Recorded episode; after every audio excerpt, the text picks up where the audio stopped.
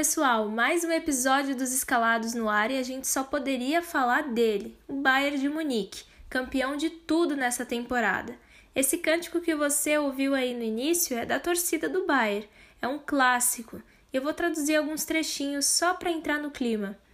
Quando vemos suas cores em vermelho e branco e o emblema da cidade, nós amamos Munique e nós estamos ficando loucos. E com certeza a torcida ficou louca com o sexto título da temporada do Bayern. Ganhou tudo o que disputou, só faltava o um Mundial em cima do Tigres, conquistado nessa quinta-feira.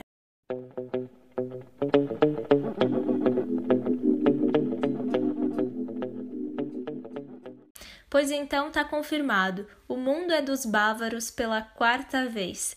O estádio Cidade da Educação, em Doha, no Catar, foi o palco da partida e de mais uma meta alcançada do poderoso Bayern a conquista do último título da coleção 2020. Porque virou coleção, já que o clube ganhou tudo nessa temporada, né? Só faltava o Mundial de Clubes. Com um gol de Pavar aos 13 minutos do segundo tempo, o time venceu o Tigres do México por 1 a 0. Pavar faz o gol! A arbitragem entendeu que Lewandowski não estava impedido. E eu divido esse episódio hoje com a apresentação da Paula Santana e também alguns comentários pontuais dela. Ela é jornalista, já é minha amiga há muito tempo. E Paulinha, fala pra gente, o jogo da final te surpreendeu? Olha, Camila, eu esperava um placar mais elástico, um Bayern de Munique mais solto. Mas assim, a perseverança do, do Tigres me surpreendeu, sabe? O fato deles não terem se rendido. E o que Flick e companhia fizeram realmente ficou para a história. Enfrentar o Bayern não é fácil. É bola no travessão, é trave. Na trave! É bomba para cima do goleiro. Já o Tigres, que é o primeiro time a representar o México na competição, jogou muito bem e teve uma participação digna no torneio. O Tigres ganhou as graças do público após eliminar o Palmeiras por 1 a 0 na semifinal e também por apresentar um bom futebol. O time do técnico Tuca Ferretti venceu o título mais importante da trajetória, a CONCACAF 2020, que trouxe o clube para o Catar. É um time que chega com jogadores experientes. É um bom time. Quinones jogou muito bem contra o Palmeiras. Pizarro é um jogador seguro, jogador com passagens pela seleção da Argentina. Gignac é jogador da seleção francesa. Me surpreendeu. Eu acreditava mais no Palmeiras, campeão da Libertadores, para encarar o Bayern. Mas o clube brasileiro não passou da semi e ainda ficou com o quarto lugar na derrota para o Al-Ahly. Foi o pior desempenho de sul-americanos no Mundial, né? A participação do Palmeiras foi um completo vexame. Além de terminar em quarto lugar, sai da competição sem marcar ao menos um gol Algo totalmente frustrante para o atual campeão da América, sem sombra de dúvidas. É, o Palmeiras não fez uma boa atuação no Mundial, decepcionou bastante, mas a nossa expectativa estava voltada toda para o Bayern de Munique. A gente já esperava que o Bayern fosse o campeão. O que ninguém esperava era os desfalques surpresa. O Goretzka e o Miller foram diagnosticados com Covid, ficaram afastados do time e além deles, o Boateng também não jogou. Ele tinha voltado para a Alemanha após a morte da namorada. E mesmo com o time completo, o Bayern conseguiu ser superior ao Tigres. Você acha que faltou mais gols e todo o futebol que o Bayern sabe jogar? Porque muita gente esperava uma goleada. Houve uma superioridade do time alemão, isso é fato. Todos esperavam assim uma enxurrada de gols, algo que não aconteceu. Mas o Bayern soube agir no momento certo, trabalhar a bola. E assim, é um time muito inteligente, às vezes não é tão efetivo, mas a inteligência emocional é muito grande.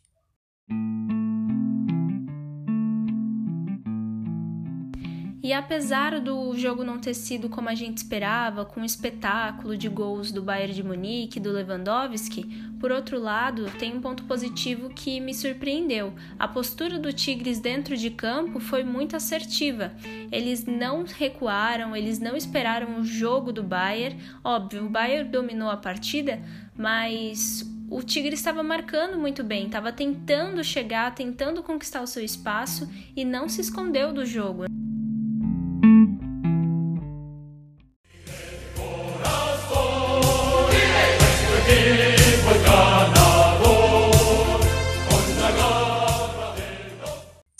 Diante do Bayern de Munique, o Tigres não se acovardou, foi para cima, chamou o jogo desde o primeiro tempo. É claro que o, o, time bávaro tinha o controle, né? Tinha o domínio da partida. E além disso, no primeiro tempo a gente teve um lance polêmico no gol do Kimmich. Lewandowski passou assim de, é, na frente da jogada e isso foi marcado como uma interferência pelo fato dele estar impedido e ele alegou que não tinha encostado na bola, que não teria mudado a trajetória da bola. De fato, que Kimmich chutou de fora da área e foi um lance assim que não foi tanto comentado, mas que na hora do jogo deu polêmica. Eu não sei se eu anularia. Kimmich batendo da entrada da grande área. O Guzmán entende que houve interferência de Lewandowski, portanto haveria impedimento. É, esse gol do Kimmich foi invalidado, mas o gol que valeu e deu a vitória para o Bayern aconteceu só no segundo tempo, Paula, e num lance polêmico que não pode faltar, um lance com o VAR. Gol! Impedimento na finalização de Pavar. Aos 13 minutos, o Lewandowski cabeceou na pequena área para o Pavar, que finalizou direto para o gol. O Bandeira viu a posição de impedimento, assinalou e o juiz foi orientado a verificar no VAR. O lance não estava impedido porque o jogador do Tigres dava condição, porém o juiz não notou que o Robert Lewandowski bateu a mão na bola quando ele cabeceou. E aí o gol foi validado, o placar ficou 1 a 0 para o Bayern. Qual a sua avaliação desse lance e você acha que essa vitória foi com gol irregular, Paula? Sim, o gol foi irregular. Apesar do Lewandowski não ter tido a intenção de encostar na bola com a mão, quando tem o contato, a regra afirma que deve ser invalidado. É, apesar da tecnologia, o juiz conseguiu errar esse lance, então o Bayern realmente ganhou um jogo com um lance irregular.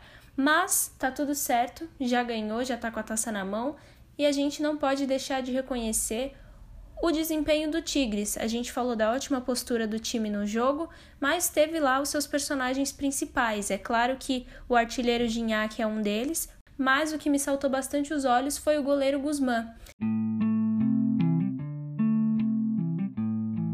O goleiro Guzmán salvou os mexicanos em dois lances perigosos. No primeiro, Alaba lançou para o ataque e, sem perceber a saída do goleiro, Salcedo se distraiu e recuou de cabeça, obrigando o próprio goleiro a correr e evitar o gol contra. E olha, foi quase, hein? E no segundo lance, ele defendeu uma bomba do brasileiro Douglas Costa.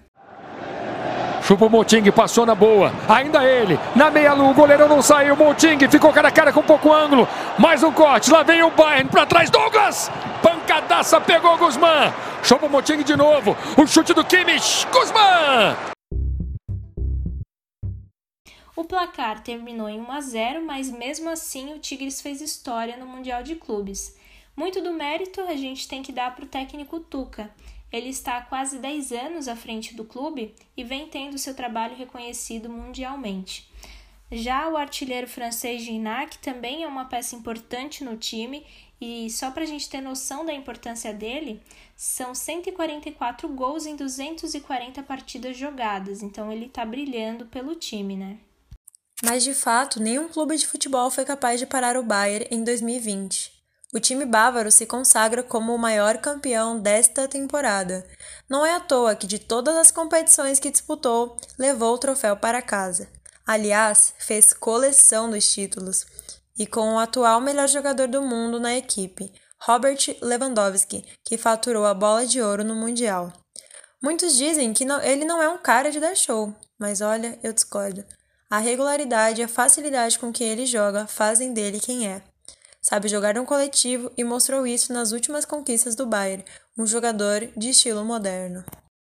Robert Lewandowski conquistou pela primeira vez o prêmio da FIFA de melhor jogador do mundo. E ele superou ninguém menos, Márcia, do que os craques Lionel Messi e Cristiano Ronaldo.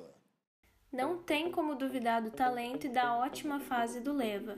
Ele é a máquina de gols do time bávaro, orquestra o time em todas as partidas, bom, e ganhou a bola de ouro na final do Mundial. Além dele, mais dois jogadores foram premiados. O Gignac levou a bola de prata merecidamente, porque fez uma ótima campanha pelo Tigres, e a bola de bronze ficou para o Kimmich. Justo, né? Justíssimo, né? Lewandowski é uma estrela que joga para o coletivo e teve participação direta no título. Guignac foi a sensação do Mundial, além de um jogador experiente e habilidoso. O Kimmich foi muito bem na partida e é sempre ativo no Bayern de Munique.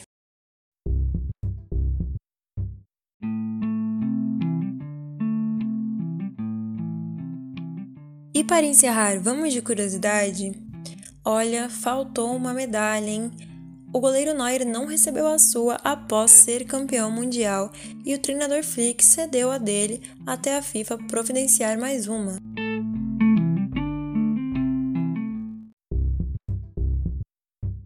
Eu conheci a Paula na faculdade, me identifiquei de primeira quando eu vi que ela gostava de futebol e hoje ela fez parte da minha escalação. Muito obrigada, Paulinha. Volte sempre que quiser. Ah, nós somos uma dupla, né?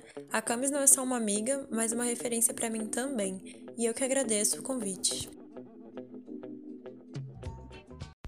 E os escalados vai ficando por aqui. Foi muito legal de fazer esse episódio. A gente trouxe convidado especial para falar de um assunto especial, o campeão de tudo dessa temporada. E eu quero contar com você, ouvinte, no próximo jogo, hein? Aliás, no próximo episódio. Você tá sempre escalado para o nosso time.